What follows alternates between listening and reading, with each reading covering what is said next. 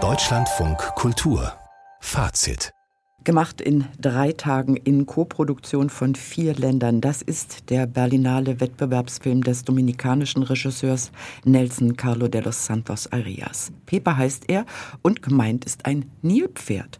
Patrick Wedinski, was hat's mit dem Tier auf sich? Ja, diesen Pepe gab es wirklich. Er wurde 2009 auf Anweisen des Umweltministeriums in Kolumbien erschossen, einem Land, in dem es eigentlich nie Nilpferde gab, bis vor 30 Jahren der Drogenbaron Pablo Escobar, ich glaube, den kennen viele, vier Afrikaner afrikanische Nilpferde für seinen Privatzoo hat einfliegen lassen. Und diese Nilpferde haben sich vermehrt. Es gibt mittlerweile über 200 sogenannter Kokainhippos, die auch als invasive Art in Kolumbien angesehen werden. Und sie bedrohen auch die Menschen und haben sich aber sehr wohl gefühlt da in Kolumbien. Und der Film lässt nun Pepe mit so einer tiefen, grunzenden Stimme aus dem Jenseits quasi über sein Leben reflektieren, wie er in Afrika geboren worden ist, wie er dann quasi verschleppt wurde nach Kolumbien und wie am Ende die Jagd auf ihn begann und wie sie geendet hat.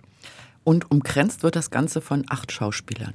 Ja, das stimmt. Also man muss sagen, dass Pepe und seine Geschichte für den Regisseur Arias so eine Art Ausgangspunkt ist für eine größere Kette von Gedanken, die er entwickeln möchte. Und wenn man den Regisseur kennt, weiß man, er kommt aus dem Experimentalfilm. Also in diesem Film haben wir Zeichentrickmomente, Dokumentarszenen, Spielfilmszenen mit Schauspielern, Nachrichtenbilder, Röntgenaufnahmen, dieses seltsame Overvoice aus dem Jenseits, das zu uns spricht. Und daraus entwickelt sich aber ein interessanter Bilderessay über die Frage, naja, vielleicht auch zu Kolonialismus, aber die Fragen Entwurzelung. Was passiert, wenn der Mensch in die Natur eingreift? Ist vielleicht nicht Pepe ein schönes Symbol für die großen Migrationsbewegungen auf unserer Welt? Das ist ganz interessant, wie der Film dem hinterher spürt. Das ist auch sehr zwingend erzählt in dieser Essayistik und auch hochintelligent. Aber was mir wichtig ist, es ist auch sehr lustig. Das ist ein sehr lustiger Film, weil die Einwohner Kolumbiens Audience wissen, die Hippos greifen sie an, aber die haben keine Angst. Die lieben ihre Hippos. Also vielleicht auch, man kann was Fremdes auch anfangen zu lieben. Auch davon spricht der Film. Und wer das nicht genial findet, dass mal ein Nilpferdsohn spricht von der Leinwand, dem kann ich auch nicht mehr helfen. Amos Gitter hat in seinem Berlinale-Film Nashörner ins Spiel gebracht. Hier ist es ein Nilpferd. Ist im Kino die Zeit der großen Tiermetaphern angebrochen, um etwas über die Welt zu erzählen? Ja, könnte man sagen. Es gibt auch noch einen Dokumentarfilm über eine Insel voller Katzen. Es geht um Hunde in Korea. Aber ich würde sagen, dass Pepe eher für eine andere Bewegung steht, gerade auf dieser Berlinale.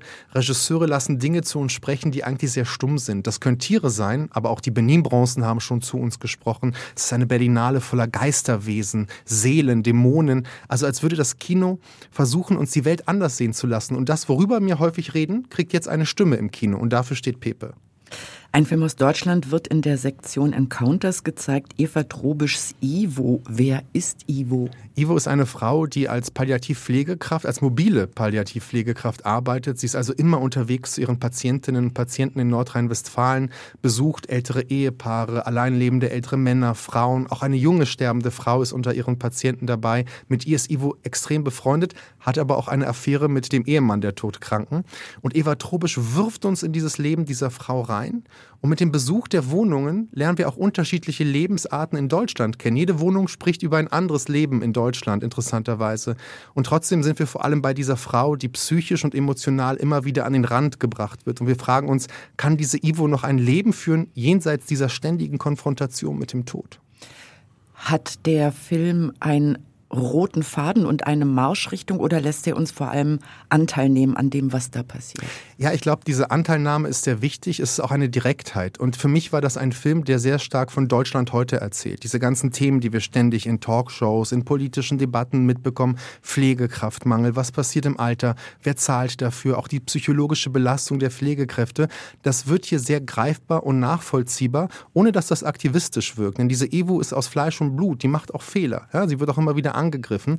Das Ganze wird getragen von so einem großartigen Spiel der Schauspielerin Minna Wündrich. Aber was ich interessant finde, ist eben das Bild von Deutschland, das hier entsteht. Ich würde auch sagen, die Menschen haben keine Angst vom Sterben, aber es fällt allen sehr schwer zu leben. Und ich denke, darüber könnte man auch noch mal lange nachdenken nach dem Film, was für ein Deutschland uns hier erzählt wird.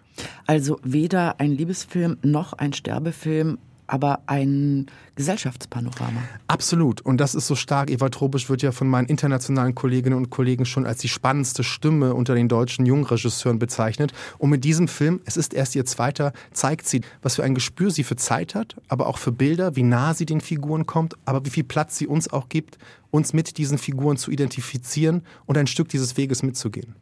Patrick Wilinski über Ivo und den Berlinale Wettbewerbsfilm Pepe.